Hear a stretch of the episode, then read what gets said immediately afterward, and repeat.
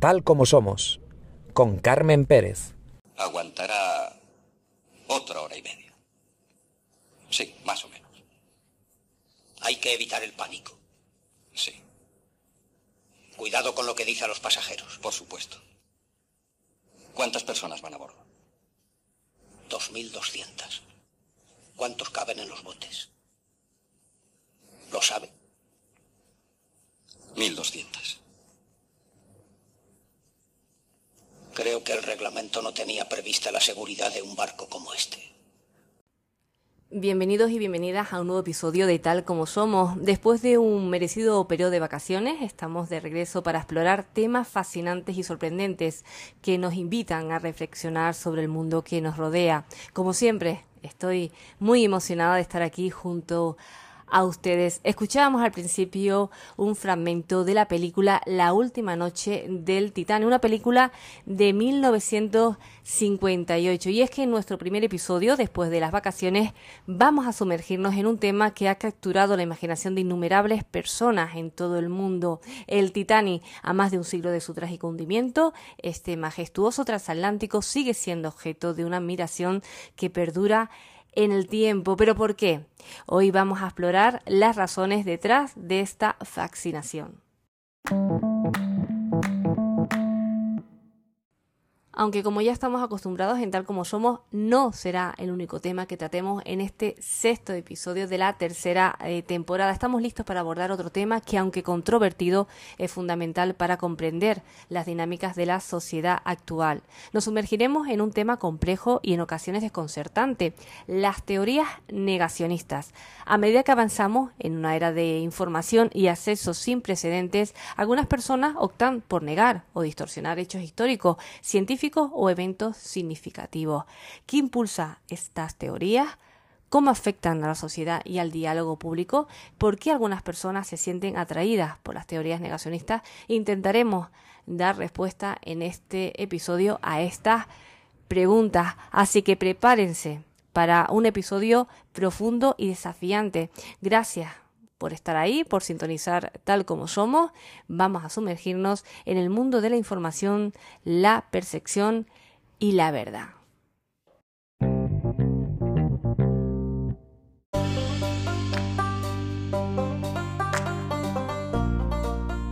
Y para hablar sobre la fascinación del Titanic, contamos en Tal como Somos, una vez más con el escritor, con Luis Javier Velasco Quintana, autor del libro El Fausto, historia y misterio de una tragedia.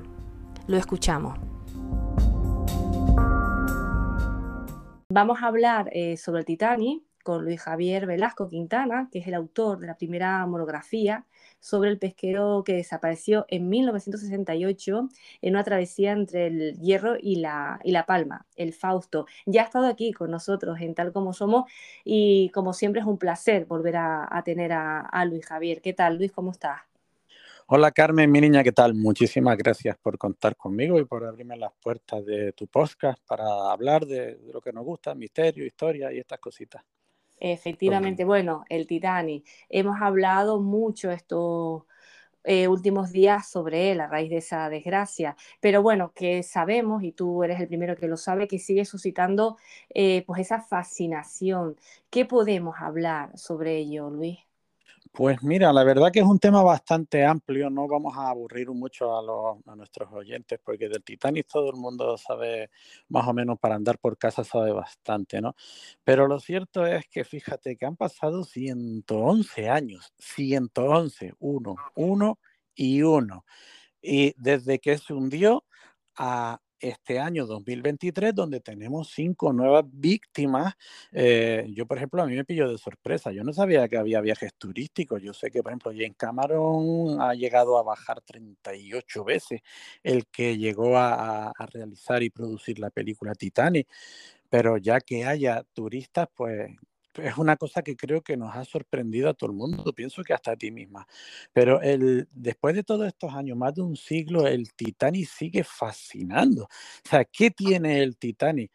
Ojo, y otros eh, eventos náuticos que tienen la capacidad de cautivar no solo la gente de que vive en riberas como nosotros que somos canarios e isleños, sino también gente de tierra adentro. O sea, quieras que no, se sigue hablando del Titanic. O sea, eh, es maldición, se habla incluso de la maldición del Titanic, pero es una cosa increíble. Si quieres podemos recordar simplemente que la fecha en que el Titanic se hundió, que fue del 14 al 15 de abril de 1912. Para, para situar a nuestros oyentes, podríamos hablar que fue justo en la antesala dos años antes de que empezara la, la, Primera Guerra Mundial. Sabes que el siglo XX ha sido muy convulso y tal, pero el Titanic es como que rompió algo en el imaginario colectivo que todavía sigue seduciendo a, pues, a día de hoy. Yo pienso que es lo que comentas, ¿no? Ese, ese aura de, de misterio, esos mitos a, en torno, esas historias que se siguen contando, muchos pasajeros, cada uno con una historia.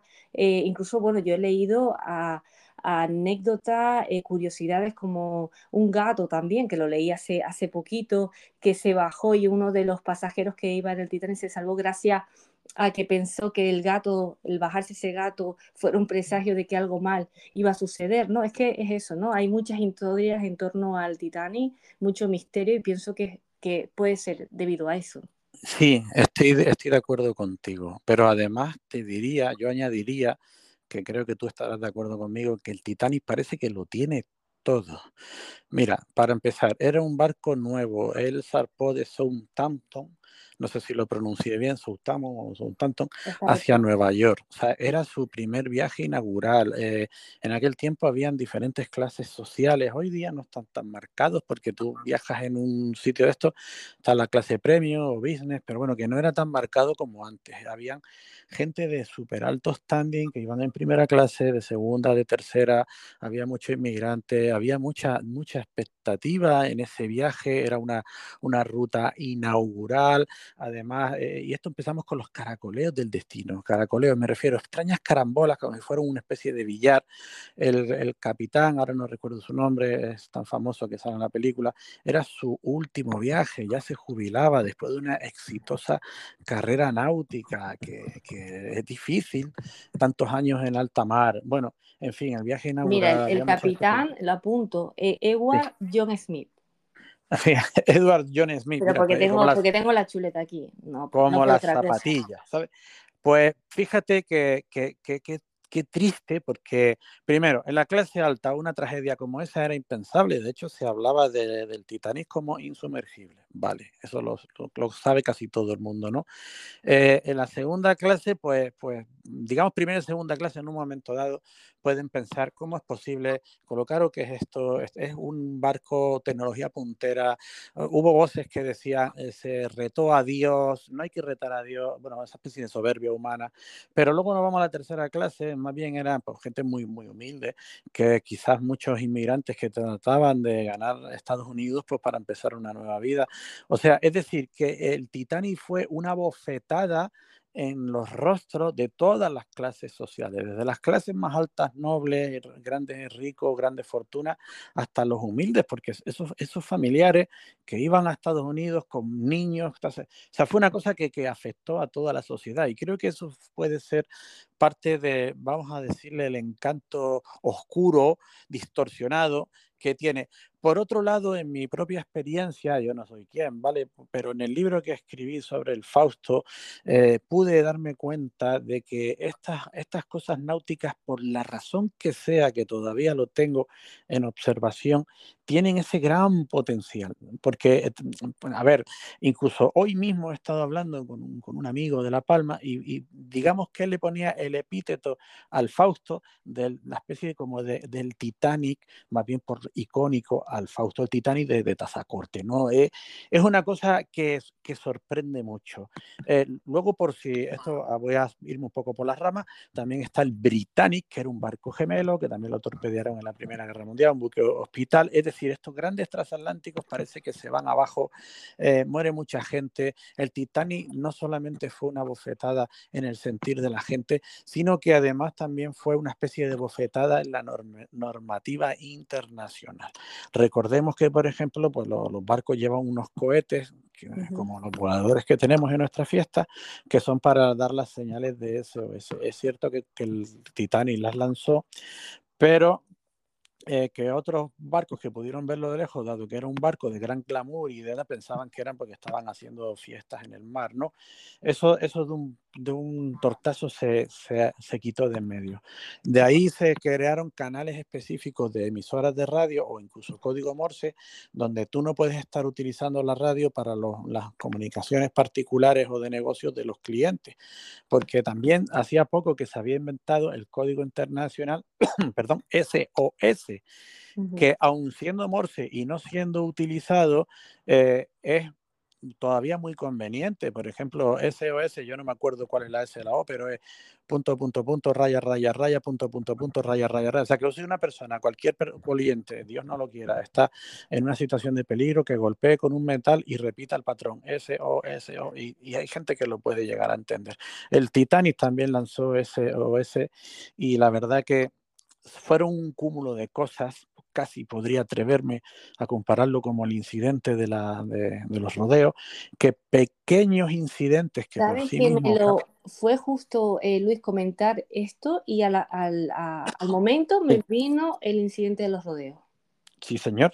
Y te voy a decir por qué porque el incidente de los rodeos, al igual que el Titanic, fueron una serie de pequeñas circunstancias que por sí mismas carecerían de importancia, pero que juntas y una tras de otra generaron la, una, la, una, bueno, la peor catástrofe náutica hasta la Segunda Guerra Mundial. O sea, que, que hubo mucha gente muerta, eh, esa especie de, de, ir a toda máquina, de no atender, luego no, no existía el radar, ¿no?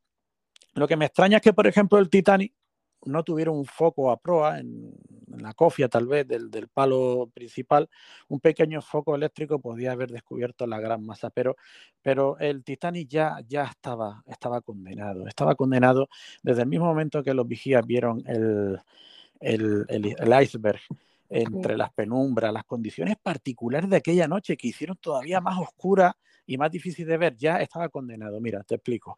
Un barco tiene una pala, unas palas, uno o varios timones, pero el máximo creo, si no, no estoy equivocado, son 42 grados. Es decir, que a la, al enorme peso muerto del Titanic, más lo que tarda en girar esa gran mole y la inercia, ya las palas se quedaron insuficientes. De hecho, hasta dieron marcha atrás a todo, para tratar de refrenar, pero ya fue, fue inevitable. Casi hay documentales, porque te digo que bien sabes que está ahora de moda, porque esto no se termina de acabar nunca, eh, sigue ejerciendo fascinación el, el Titanic en el, en el mundo, en todo el mundo, en todo, en todo el mundo. Eh, da igual que sea. Eh, vamos a ver, Luis, fueron 1.500 personas las que perdieron la vida en el, Titanic. Y todo lo que comentabas tú al principio, el tema de las clases sociales, el tema de que no había, por ejemplo, eh, botes para todos los pasajeros, ¿no? Esto, es verdad, sí, sí, sí, correcto. Y después el tema de la maldición también, porque eh, ahora sale todo esto de nuevo, pero sí que es verdad que como enlazamos con los rodeos, también hubieron muchas personas que informaron de sueños, premoniciones. Sí, señor. Pero es que muy buena tu apunte porque me voy por las ramas y, me vengo. No, no, tú siga, que, que, da mucho de sí. Que esto es lo bueno porque, porque vamos enlazando y eso es maravilloso. Claro, mira, ten en cuenta que hasta en el caso de, vamos a ver eh, lo que me decía mi amigo Dailo esta mañana, de que el Fausto era el Titanic de Tazacorte. A ver, hay mucha distancia, eh, pero bueno, pero la personalidad eh, es muy intensa en ambos casos, ¿no? a partir de ahí tenía que, se, se, tenía que garantizar que hubiera botes para cada, para cada pasajero, etcétera. Esto produjo un enorme cambio produjo un enorme cambio a nivel social. Fue, te vuelvo repetir, justo antes de, la, de la Primera Guerra Mundial, era la época del Art Nouveau. Eh, digamos que la humanidad tenía mucha esperanza en la tecnología, eh, se estaba empezando a descubrir los aviones, ¿sabes? Era como que, que, nos habíamos crecido como, oye, mira, ya dominamos. Esto fue una, una bofetada de realidad. Fueron dos mil y pico personas, dos mil, casi dos mil cuatrocientas de ellas murieron montones, los botes no iban bien. O sea, digamos que es la primera vez que de un taponazo nos enfrentamos a la realidad, pero es una realidad absolutamente humana, por eso excede a las banderas excede. O sea, nosotros españoles lo sentimos tan, tan intenso como lo pueden sentir los anglosajones o lo pueden sentir los japoneses o los rusos o, los, africanos. Es decir, eh, nos aúna en el dolor y en, y en que al final somos pequeños, insignificantes seres bastante débiles y claro, esto por eso quizás sigue fascinando, ¿no? No sé si tú sabes que, que cuando se rodó la película Titanic, que fue una superproducción y volvió a colocar al Titanic en, eh, la antesala de las paredes, ¿no? De, de, la atención pública, luego, por ejemplo, Leonardo DiCaprio, la Kate Winslet creo que se llamaba. Sí, es decir, volvió a colocar el, el tema del Titanic ahí. James Cameron y esto te voy a contar un cotilleo si me lo, me Ah, no, no, claro, yo es que aquí quiero que me los cuentes y aparte hay muchas cosas que me has contado en estos días que también, pues bueno, si puedes y quieres, también me encantaría que los contase. Un marujeo, un marujeo. Vamos a, vamos a poner la voz, vamos a poner la voz así como de marujator para, para hacer piña entre todos oyentes tuyos. Eh, eh, ahora no recuerdo el año, o sea, ahí me falló porque lo tengo en fotos, ¿no? Eh, al poco de rodar Titanic, al poco, mmm, pasó por Las Palmas un buque ruso científico, el Academic Mistilav Keldis, Academic Mistilav Keldis. Pues resulta que yo me enteré, me enteré que, pues que, el, que el Keldis estaba aquí en Las Palmas. ¿Sabes? Y entonces atracó en el puerto y yo me cogí a mi hermana, la pequeña, claro, era una niña, ahora ya es toda una mujer, ¿no? Una mujer de éxito, pero, pero bueno, le dije, Marta, vámonos a, que me he enterado que está el barco donde se rodó Titanic y, pudimos entrar, digamos que habían tenido la cortesía grupo de personas naturales de aquí, de, Las Palmas, y pudimos entrar dentro del Keldis, o sea, dentro del Keldis. Me sorprendió la enormidad, o sea, los pasillos son bastante anchos, vimos a la científica, vimos, o sea, vimos el Keldis por dentro, que, ojo, que también cotilleo, también he estado a bordo del, del buque oceanográfico de la Armada, el A-33, creo que es el Espéride, yo he estado dentro del Espéride. Vaya que te fascina el tema Claro. El tema de, de, los barcos, sea cual sea sus características. Y bueno, aquí busqué, porque es que parece que fue ayer, pero Titanic es una película de 1997. 1997, creo que sería a lo mejor en el 99 por ahí que vendría. Eh, si algún oyente quiere el dato, yo facilito las fotos porque tengo que buscarlas en el ordenador, pero las tengo porque saqué a mi hermana Marta, saqué yo fotos, estuvimos a bordo del barco. Eh, sobre todo lo interesante fue que pudimos tocar, yo con estas manos mías pude tocar los batiscafos los submarinos Mir 1 y Mir 2 que están a bordo del Keldy. Sí te puedo decir que me sorprendió enormemente ver el tambucho de proa, es decir, el ojo de buey por el que veía los pilotos, y era un cristal enorme de gordo, pero enorme, y aquello era una especie de tanque hidrodinámico, todo de, acero, todo lleno de cosas, con su mano mecánica, con su canasta. Esto lo quiero contrastar mucho para luego hablar del Titán, el submarino que se ha hundido, ¿vale? Era, era totalmente sólido los dos submarinos y con eso, como eran dos, el Keldis tenía dos, pues, pues digamos que uno graba al otro para la película, ¿no? Y tenían recuerdos del Titanic y recuerdos de sus campañas oceanográficas, por ejemplo, las dorsales, las dorsales atlánticas, que saqué unos focos de agua a 400 grados. O sea, fue tremendamente interesante. Y bueno, pues mi hermana y yo estuvimos a popa del barco, donde en la escena se ve que la señora mayor arroja ese diamante azul, que era una fortuna, y lo tira ahí tontamente al mar, eh, que, que bueno, que yo mismo, y supongo que la mayoría de los oyentes, yo hubiera preferido donar ese diamante y con ese dinero pues dedicarlo a acciones benéficas. Mira, simplemente orfanatos, por ejemplo. Y, en vez de ese pedrusco al océano, pues, pues al menos algo de comida a los estómagos de los necesitados. Pero bueno, lo que te quiero decir con esto es la, enorme fascinación. Ese barco, el Keldy, estuvo en La Palma y fíjate el detalle que también podría entroncar porque al, al, norte de Cabo Verde había los restos de un submarino japonés, creo recordar que era el I-52. O sea, ¿qué hacía un submarino japonés de la Segunda Guerra Mundial, bastante grande por cierto, y, que fue detectado de casualidad por un avión norteamericano, lo identificó y lo hundió? Pues ese, ese submarino llevaba lingotes de oro para ayudar a la Alemania nazi y de casualidad fue hundido por el, por el piloto norteamericano. Entonces el Kelvin había sido fletado para, creo que también por James Cameron, para hacer un documental, era más profundo todavía que el Titanic, y entonces por la ley internacional era la campaña eh, oscilaba entre encontrar el submarino roto y entonces pues tener el mar, el océano sembrado de lingotes de oro, pues podían cogerlo y pagar la, pagar la, la campaña, que es muy cara.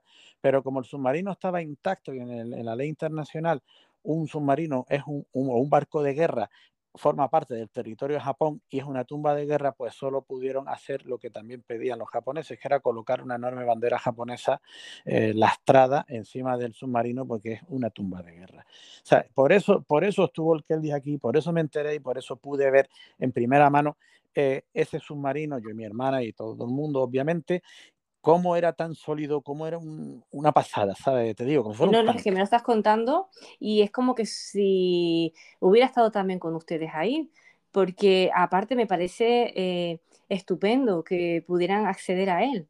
De casualidad. Es, como, es, es, no, es como, qué bueno que se permitiera entrar. Sí, fue no una... Se ve todos los días. Fue una cortesía, porque ya te digo, acostumbrado a los buques oceanográficos europeos, eh, que también estuve en el Meteor de la Universidad de Hamburgo, Kiel, una de las dos, eh, o sea, he estado en varios, incluso creo recordar que estuve pululando por el Fritz Nansen, que es de noruego. Eh, son barcos que, digamos, aprovechan el espacio, pero el Keldy me sorprendió la anchura de los pasillos, o sea, el, el Esperide es súper súper pequeño y muy bien aprovechado. Entonces, todo esto eh, que te estoy comentando sobre la fascinación, sobre el, el detalle de poder tocar con mis manos ese submarino que estuvo ahí en el Titanic, eh, contrasta inmensamente con las imágenes que hemos podido ver en la tele de, del, del Titán.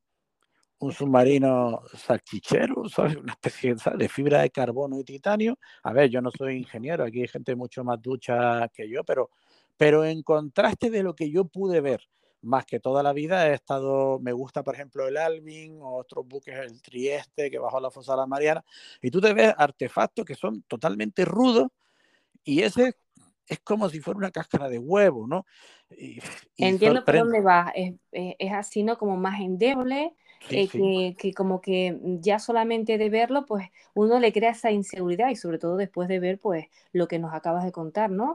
La infraestructura y la fortaleza de, de, esto, de estos submarinos y demás. Vaticano. Y un detalle. Tremendo, sí. Y, y aparte detalle. que hace poco se acaban de recuperar los restos del submarino, del sí. sumergible del Titán, que de, hay que decir sumergible. Sumergible y se, Titán. Y, y, se ve, ¿no? La estructura, ¿no? Es, se ve tan poca cosa, ¿no? Es, bueno, con todos los respetos, en el sentido de que en comparación con otras sumergibles o, sumer o, o submarinos. Claro, efectivamente. También te quería comentar que ya esto lo he visto en los documentales, pero también nos lo dijo el guía que nos llevó por el Keldis, que tuvieron una gran cortesía, ¿no? Yo lo agradecí mucho. Que decían que cuando estaban grabando el Titanic, dentro del habitáculo, ojo, ¿eh? dentro del habitáculo hacía a una temperatura de cero grados dentro del habitáculo, imagínate ordenadores, está. y luego bajaban con eso y, y gobernaba eh, este Ocean Dream, gobernaba la, la, el pequeño sumergible con una especie de mando a distancia inalámbrico. Oye, solamente con que falle el inalámbrico, date por, por fastidiado.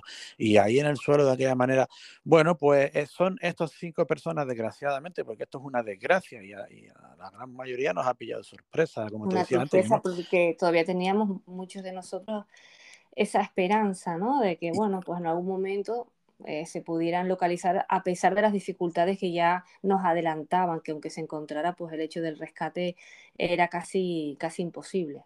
Es que, no sé, fue de una, de una temeridad tremenda. Por eso es natural que, ha pasado en todas las desgracias. Miren, en el Valvanera, en el Fausto, en todos, en todo, en el Titanic, en barcos en la Segunda Guerra Mundial, en, en Hecatombe, siempre, hasta, hasta en el dirigible Hindelburg, Siempre hay gente que por alguna razón u otra, o por ejemplo ese pueblo del norte de Inglaterra, de Escocia, creo que hubo una avalancha de carbón, que hubo gente que soñó y bueno, y fallecieron niños.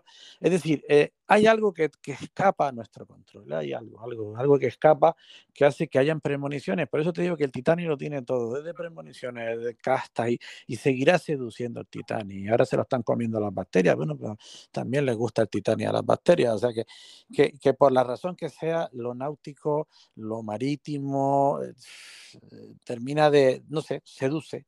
Eh, quizás, quizás, y pueda valer a modo de reflexión, es que estos incidentes náuticos que hemos citado eh, sean como una especie de espejo donde todos nos miramos, donde todos podemos llegar a pensar íntimamente, aunque solo sea por un segundo. Oye, y si fuera yo, ¿cómo afrontaría eso? ¿Cómo viviría eso? El advenimiento de la muerte. No sé, es una cosa, o bueno, la inseguridad de estar en un medio acuático. No sé qué opinas tú. No, no, efectivamente, y no, y también después el tema ya de que esto también hará que eh, temas de estas características comerciales se controlen más para que no vuelva a suceder. Sí, vamos, debería ser así porque ahora hay una especie de escándalo. Ahora los programas, por ejemplo, hasta en Horizonte trataron este tema bastante bien. Está Fernando García Chegoyen, que es un profesional de primera. Eh, mucha gente que sabe de, lo que habla, pero sí es verdad que, este, este, sumergible se fabricó en Estados Unidos, pero empezó a hacer servicios en Canadá. Luego, en realidad, estaban aguas internacionales. No es la primera vez que se utilizan las aguas internacionales para hacer cosas, mm, no te digo que ruines, pero no del todo legales.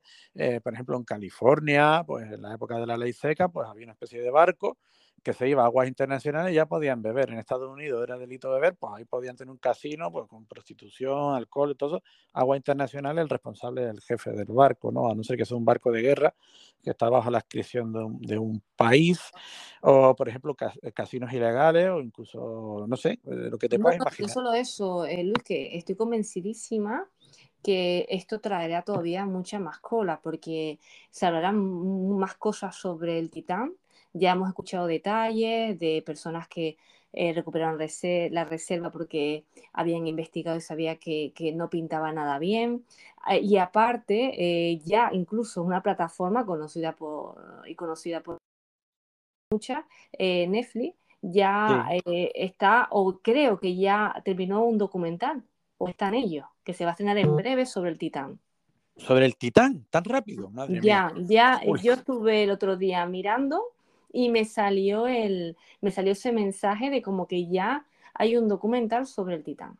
Que no, porque Esto, esto que tú estás diciendo eh, subraya con fosforescente lo que estamos nosotros argumentando, que todavía el Titanic a 111 años desde que se hundió sigue seduciendo. Sedujo cuando flotaba y seduce cuando está debajo. Y por si no fuera poco que este sumergible que se llama Titán, hemos de recordar, para el que no lo sepa, que ya unos, creo que fue 18 años antes, si no me equivoco, eh, ya un autor norteamericano escribió una novela sobre el, eh, eh, un barco transatlántico, su primer viaje inaugural, que choca contra un iceberg encima en la misma zona y se llamaba Titán, igual que sumergible. Entonces, entonces, es que tú dices, pero tío, ¿qué pasa aquí? Es que estos son, ¿quién rige el universo? El gran payaso cósmico que, nos está haciendo esos caracoleos, esas carambolas que antes comentaba y que resultan tan seductoras porque, porque se salen de toda lógica y que sacan de quicio a los que queremos tener una mente analítica y pensamos que el mundo es cuadrado.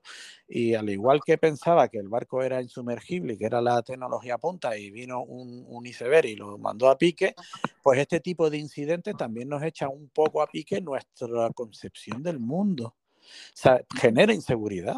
Mira, eh, ahora eh, con permiso de los oyentes y contigo, Luis, porque claro, tú sabes que a mí me gusta contrastarlo todo. Sí, señor. Y estaba, he seguido mirando y eh, es verdad que salió un, póster polémico sobre eh, la próxima producción de Netflix sobre el documental. De hecho, ponían fecha de estreno el 5 de julio, o sea que en, nada.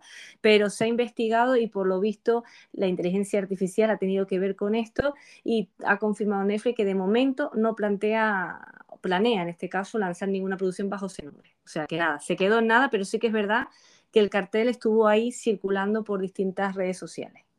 Claro, si le dice al, al chat GPT o como quiera que se llame, hazme esto, pues, pues este lo hace. Esto ha de hacernos parar y reflexionar de que, al igual que los pasajeros de un barco, estamos flotando sobre una estructura que, aun siendo sólida, también puede venirse abajo y ser, y ser eh, frágil, ¿no? El Titanic nos lo demuestra y eso, eso más que generarnos una especie de percepción pesimista de la realidad y la existencia, eh, pues debería quizás hacernos replantear de valorar más aún la vida, puesto que no sabemos eh, en qué momento nos toca irnos al otro lado, ¿no? Que forma parte de quizás de esa seducción que tiene este y otros temas, pero el Titanic es el rey indiscutible de, de, volvernos a la realidad. Somos entidades biológicas y somos muy frágiles, somos frágiles como una burbuja en el agua pero nuestra mentalidad nos hace pensar que somos, somos sólidos. Y, y, esto una de tantas veces que la misma naturaleza nos devuelve a la realidad. Hay un dicho tibetano que dice que entre el día de mañana y tu próxima asistencia, nadie sabe con mucha seguridad cuál de las dos llegará antes. Entonces, ahí esa reflexión, el Titanic y todo esto, vale, ha habido un error, ha habido una especie de temeridad por parte de, del promotor de esta empresa de, de, de charter y excursiones subacuáticas. Él confió en un, quiso ser innovador y, lo ha sido, pero lo ha sido por, por, eh, por, el, por la vía bestia, ¿no? De, de, pagar con su, con su carne y de la de los pasajeros. O sea, yo creo, estoy de acuerdo contigo en que va a haber un antes y un después, ¿sabes? Innegablemente. O sea, nuevamente debería, debería existir. Bueno, y si así te cuento, Luis, esto estamos hablando del tema del Titanic, pero ayer mismo eh, leíamos una noticia donde decía que el Virgin Galactic lanza el primer vuelo comercial al espacio de la historia. Bueno, ya vamos a seguir con los viajes comerciales, ¿no? O sea que por eso te digo que ojalá regulen y, y tengan bastante precaución con este tipo de viaje, ya sea en el mar o, o mirando el espacio. ¿no? Claro, ahí, ahí, ahí, Carmen, también entra el sentido común de cada persona. ¿no? Eh, yo no tengo dinero para ir a ese viaje, ni del Virgin Aéreo, ni, ni del Titanic. Oye, salvo que nos inviten, si nos invitan, eh, ¿tú irías, eh, Luis? Eh, depende, porque, porque a veces pues, yo, a lo mejor te invitan, pero en realidad eres carne de cañón, eres tripulación sacrificable, como decía la película de Alien, ¿no? Eh, fíjate que hubo gente, eh, el mismo hijo del pakistaní este, eh, vio la estructura y algo le decía, tenía miedo. Y lo que pasa es que, digamos, ese miedo que tenía, yo también, oye, que si yo hubiera ido y hubiera sido una víctima, también hubiera tenido miedo, porque, te repito, habiendo estado en, en, en, en el, en el Keldy, habiendo visto submarinos de verdad y habiendo estado en otros buques oceanográficos, también he estado en el Sarmiento de, de Gamboa también, ¿no? Entonces, eh, hay algo que te dice, ay madre mía, esto no cuadra. Y encima a cuatro kilómetros de profundidad, las presiones son verdaderamente abrumadoras. Hay una parte del sentido común de que, de que tú estás viendo esa estructura, un tubo y apenas tiene nada, solo unos rotorcitos y no sé qué. Cuando el otro era tan complicado, tenían, digamos, estructuras, tenían pisantes para posarse en el fondo, tenían brazos articulados, tenían eh, incluso hasta el método de, de evasión. Hay un problema, pues como lo mismo que un paracaídas. No, no, y hubo gente que no le cuadró, incluso supervivientes. Y no olvidemos un detalle, que el titanio es un gran material, pero la fibra de carbono, eh, como decía Fernando García Chegoyen, tiene el material sufre con esas grandes presiones y es lo que se conocía antes como la fatiga del metal. La fatiga del metal, para que lo entienda nuestro oyente, como cuando de pequeño cogías el alambre y empezabas a doblarlo, doblarlo, y llegaba un momento en que partía. ¿Sabes? Pues el, eso pudo haber sido, porque a lo mejor ese, ese prototipo de submarino quizás podía haber sido usado en dos ocasiones. Vamos a imaginar, yo no te vuelvo a repetir que yo no soy ingeniero, estoy hablando por hablar. Podía haber bajado en dos ocasiones, a lo mejor bajó en seis. Es decir, que, que estaba caducado el material. Caducado. Entonces ha sido una temeridad que se ha pagado cara. Eh, entonces, pues sí, pues sí han entrado en la historia estos pobres personas. Y ya, y ya se les cuenta como víctimas también de, de naufragios de, de, entre la madrugada del 14 al 15 de abril de 1912, porque en realidad están a 600 metros del, del Titanic. Efectivamente. Eh, Luis, ¿qué digo? Que, tremendo. Bueno, con ganas de, de más. Eh, de hecho, eh, seguiremos en contacto. Eh, saldrán en, nuevos temas relacionados con, el Titanic. Esperemos que sean algo más positivo. porque esto, como dices tú, ha sido una desgracia en, mayúscula y desgracias que van en torno siempre al mar, ya sea el Fausto, ya sean otras embarcaciones también que pues bueno, que, que por desgracia pues no, no tienen un, final eh, feliz. Eh, no sé si quieres añadir algo más. No, no, simplemente ya creo que lo hemos hablado todo, porque ahora mismo estamos en el mundo especulativo, hay que sacar los cadáveres del fondo, que yo pienso que puedan estar troceados incluso por, por la explosión, pero incluso un poco apretaditos, no digo que no, pero, pero ahora corresponde eh, seguir estando atento a lo que a lo que pasa, ¿sabe? Porque hay que rescatar esos cadáveres si es posible para entregárselo a la familia y, tratar de sacar la lección. Entonces aquí también, al igual que pasó con el Titanic, el Titán también, digamos, nos, nos devuelve a todas la realidad y ahí es donde tenemos que estar, ¿vale? La vida moderna es muy ajetreada, es verdad que vivimos en la autopista de la sobreinformación, pero, pero a veces hay que pararse porque si no te paras tú, te para la, la providencia, ¿sabes? Y es eso. Efectivamente, pues un abrazo enorme y estamos en contacto. Muchas gracias por estar de vuelta con nosotros. Muchas gracias a ti. Un abrazo. Un abrazo. May it be an evening star shines down upon you. May it be when darkness falls,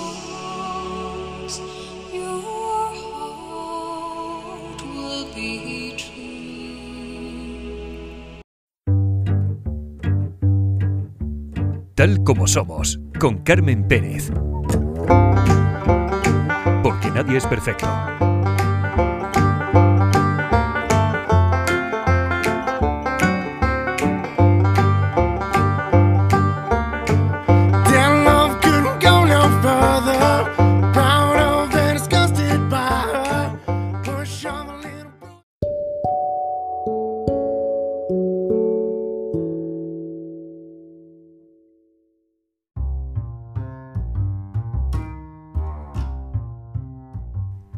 Teorías negacionistas, un tema interesante que vamos a tratar con nuestro compañero, con el periodista científico Juanjo Martín. En este episodio nos vamos a sumergir en un tema que ha generado mucha controversia en los últimos años, el cambio climático. Aunque existe un amplio consenso científico sobre su existencia y sus efectos, también hay voces negacionistas que desafían esta visión.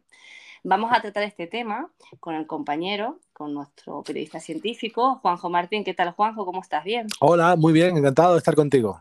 ¿Has visto que se me he puesto? Yo también, encantada de tenerte de nuevo por aquí. Y vamos a, a, tratar un tema, bueno, muy conocido por todos, pero desde otro punto de vista, ¿no? Vamos a explorar esas teorías eh, negacionistas eh, mm. que últimamente están como muy, muy de actualidad, ¿no? Sobre el cambio climático. Sí, y, y es curioso que, que, pase esto porque como hemos tratado en el, en el programa en otras ocasiones, eh, se están volviendo a, a replantear eh, cuestiones que tienen una base científica muy sólida, ¿no? Eh, parece que esta es la, la, época o la era de la conspiración y de, mm, de los negacionistas, ¿no? Eh, y hemos hablado de que si la Tierra es redonda o, plana, fíjate tú, hemos tenido que volver a plantearnos esto, madre mía. Eh, hemos hablado también de temas relacionados con la ufología, con, con, la medicina también y con la pandemia. Parece que todo lo importante, ahora siempre hay algunas voces que salen y lo cuestionan, unas calan más, otras calan menos, pero sin duda la del cambio climático ha calado mucho, ¿no?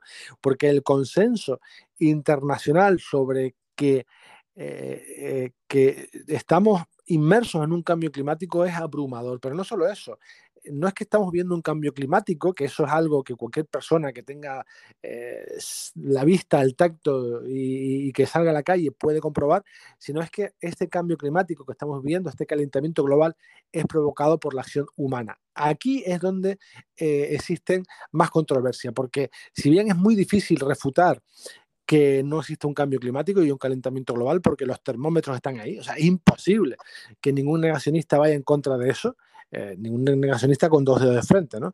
Eh, pero sí que hay, son muchos los que hablan de que este cambio climático, este calentamiento global, eh, es debido a, un proceso natural de la Tierra y que el hombre no tiene nada que ver con esto. Mm, esto, la verdad es que se, se- se explica muy fácilmente y que tiene que ver con el efecto invernadero.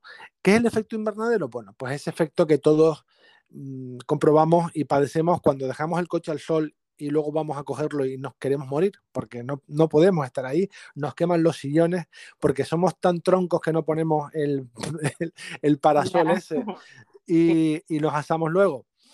Pues ese es el efecto invernadero. Quiere decir que el sol penetra en el coche, en este caso penetra en la atmósfera, eh, parte de la energía se refleja, pero otra parte importante eh, eh, calienta el interior de la Tierra y los efectos de los gases de efecto invernadero impiden que este calor eh, salga, o sea, se queda atrapado como si fuera el cristal de nuestro coche, ¿no? ¿Qué pasa? tú Que bien, esto... tú bien lo has dicho ahora mismo, que para que los oyentes hagan una idea, cuando comentabas lo del principio, ¿no? Lo del tema negacionista, es que también una de las cosas que se escucha mucho es lo del ciclo natural. ¿Sabes? Que esto es como un ciclo que tenemos que pasar ahora, por eso hemos estado aprovechando ahora de que está el tiempo como está, y es lo que se basan ellos también, que Sí. es un tiempo que tenemos que pasar así y de, y de nuevo volveremos a la normalidad. Sí, como todos los bulos, este también se basa en alguna verdad. Todos los buenos bulos y fake news y leyendas urbanas se basan en parte de verdad. Eso los hacen eh, que se puedan mimetizar mejor con la información. Y evidentemente, esto de decir que el cambio climático es un efecto natural se basa en, en la verdad de que en, el pasado geológico de la Tierra han habido otros cambios climáticos sin que el hombre eh, ni siquiera estuviera en la superficie, ¿no? Y cambios climáticos aún más brutales que este, ¿no? De, enfriamiento y calentamiento. ¿Qué pasa? Que lo que ha llamado la atención a los científicos y lo que nos va a afectar es que este calentamiento eh, global eh, se está produciendo mm, de una manera muy, muy, muy rápida. Muy rápida. Esto es lo que nos desconcerta a todos y eso es lo que indica que la mano del hombre está detrás.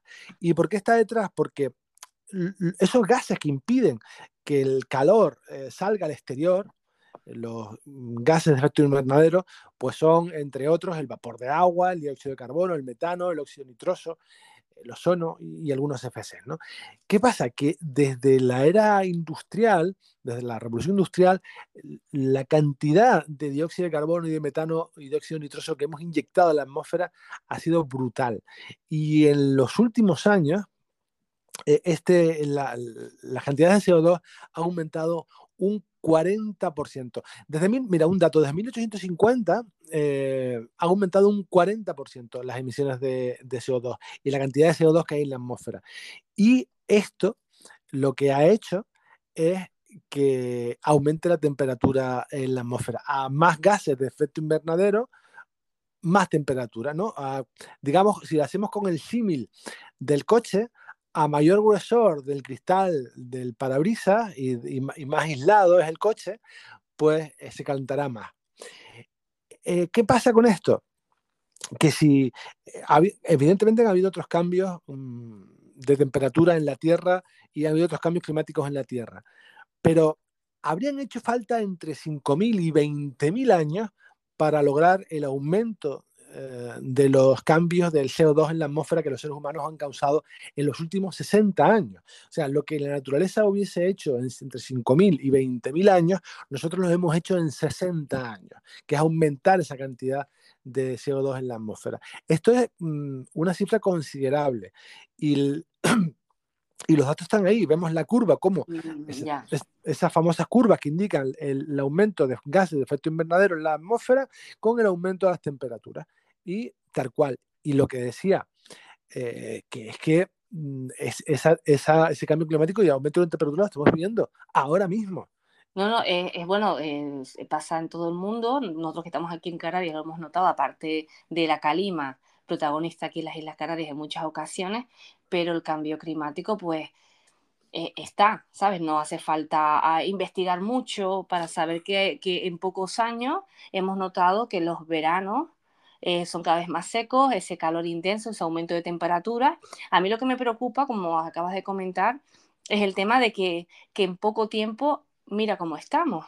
Eh, no sé si desde el punto de vista científico se habla mucho de que, bueno, hay momentos en que la cosa mejora un poco, pero ah, como estamos ahora tiene pinta de que no, de que Sí. vamos a ir a peor, ¿no? De que esto va a generar un cambio, incluso hasta yo pienso, yéndome a lo mejor por el tema catastrófico, alarmista, que no me gusta ser nunca así, hasta temas migratorios, ¿no? En determinados lugares del mundo Sí, lo puede cam- esa, lo- esa, esa sombra, ¿no? O, esa, o es, incluso el agua, ¿no? Porque vemos la, lo, eh, el tema de, del agua, ¿no? Cómo está, esa sequía, ¿no? Que, que cada vez es mayor en distintos puntos, incluso de, de nuestro territorio, el territorio español. Sí, eh, es algo que lo va a cambiar todo y mm, va a iniciar seguramente lo que los expertos llevan anunciando desde hace tiempo, que no es la guerra del petróleo, sino la guerra por el agua. Y aquellos territorios donde eh, se estén muriendo de sed, pues querrán agua para, para vivir y si no la tienen tendrán que emigrar a buscarla y quien la pueda pagar la podrá pagar, o sea, eh, países muy ricos, pero quien no podrá pagarla, pues eh, tiene abocado su población a, la hambruna y eso, esa población se va a buscar la vida. ¿Y cómo se va a buscar la vida? Pues eh, migrando, como lo están haciendo ahora. Y, eso tiene que ver con, con- con los efectos del cambio climático. ¿Qué pasa? Que los ricos contaminamos y los pobres son los quienes pagan el pato, porque los efectos más duros del cambio cli- climático se van a dar en los países que, que se llevan todas las desgracias. Hablamos del área subsahariana, hablamos de América del Sur, hablamos de países que ya están muy mal. Otra de las cosas interesantes que comentabas y que tienen que ver con los negacionistas es, es lo siguiente, y que to- todos hemos vivido. ¿Qué pasa? Que cuando eras niño, no sé, hace 30 años, no habían olas de calor. Por supuesto. ¿Qué pasa? Que cuando eras niño no habían tormentas, por supuesto. Inundaciones, por supuesto. Eh, tornados, por supuesto. Huracanes, por supuesto. El problema es que cuando éramos niños, hablo de 30 años, había una ola de calor una vez, una vez al verano o, o una cada dos o tres veranos, una importante. Sin embargo, ahora tenemos olas de calor, dos en junio, dos en julio, una en agosto, otra en septiembre y ya casi en octubre. Y eso es lo que no es normal. Eso no es habitual. No es habitual que en este momento hayan ya ciclos eh, en, el, en el Atlántico, eh, digamos, oriental, donde se puedan observar ciclones, tormentas propias de, de huracanes que se deberían dar en septiembre. Y ya en junio vemos esas imágenes de satélite ah, pues, mostrando esas tormentas que, que podían originar en Estados Unidos eh, más adelante los famosos huracanes. Evidentemente el, clima está cambiando eh, y está cambiando, ese es el consenso internacional por culpa de la acción humana. Ujú. ¿Y qué podemos hacer? Porque claro, eh, se habla mucho, hasta incluso en el tema de la ufología, hay manuales por sí, bueno, ya lo sabemos también con el cambio climático, el tema de lo que debemos, no debemos hacer, pero no, no se hace, o por lo menos es lo que vemos cada día, ¿no? De como que no, no hay una guía, ¿no? Simplemente ahora se habla de que hay cambio climático, que esto lo- va a ser lo habitual, que es lo que vamos a tener a partir de ahora, que nos vamos a tener que adaptar y ya está. Eh, eh, Sí. ventilar, eh, adaptar los, los hogares a- al calor, pero nada más. Sí, yo mm, quiero que los oyentes lo, lo miren con el, o, o- o lo entiendan con el siguiente símil, ¿no? Vamos en un coche sin frenos en una bajada. Entonces, si dentro del coche que va sin frenos, eh, pues podemos hacer varias cosas.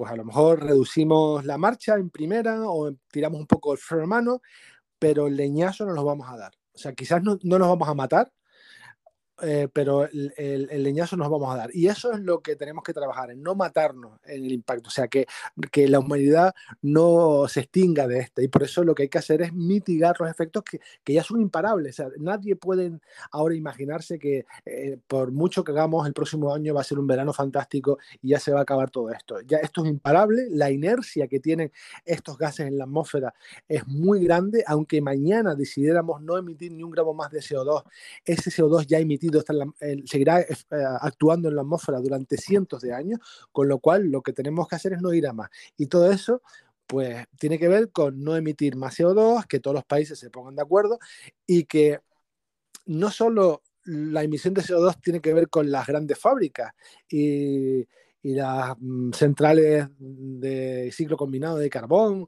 o, o de, no sé, de esas grandes instalaciones, sino también depende de cada uno de nosotros.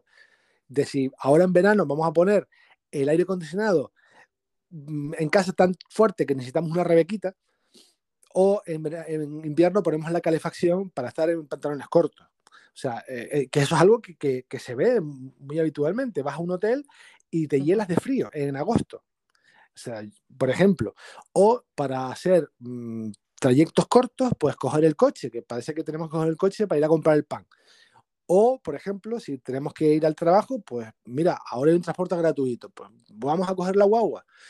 Ese tipo de pequeños detalles ayudan a que esas emisiones sean cada vez menos, pero eso sí, no va a evitar eh, los efectos que ya estamos em, padeciendo, va a evitar que sea catastrófico, pero no los efectos.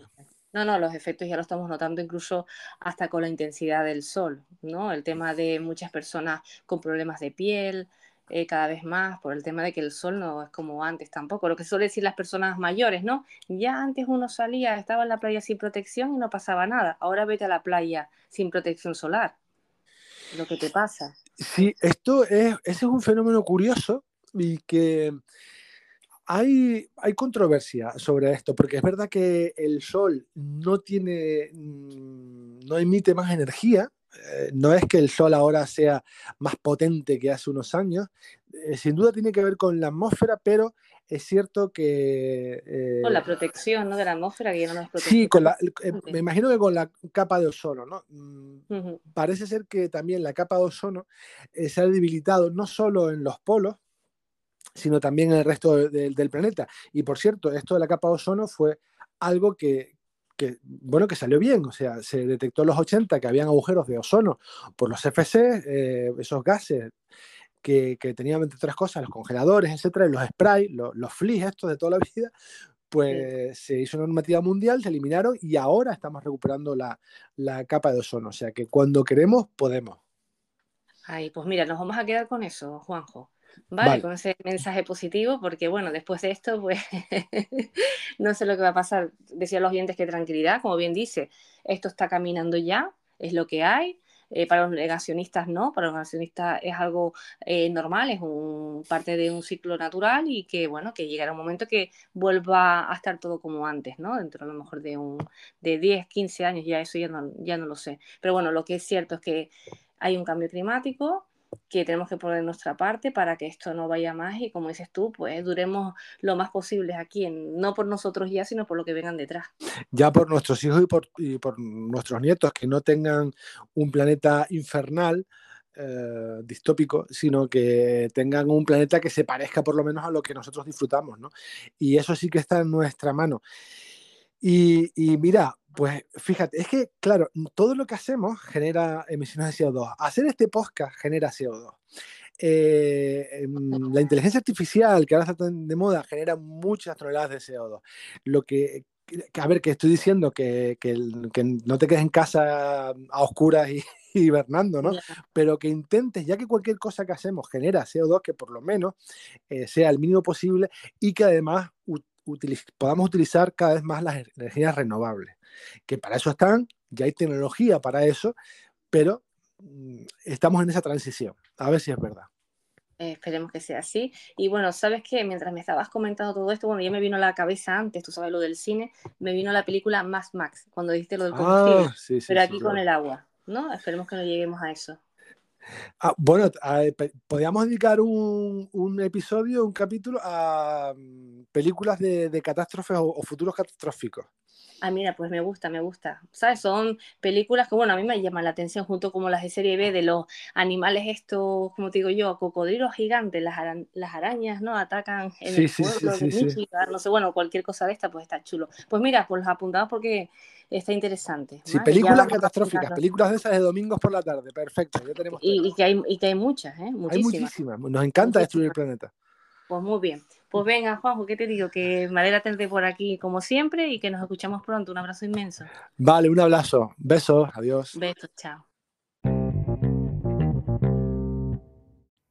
Y llegados a este punto es el momento de decirles hasta pronto.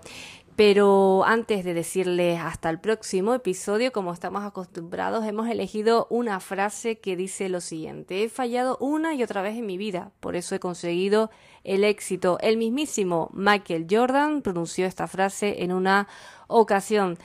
Y la canción elegida para terminar este sexto episodio de la tercera temporada viene de la mano de V40.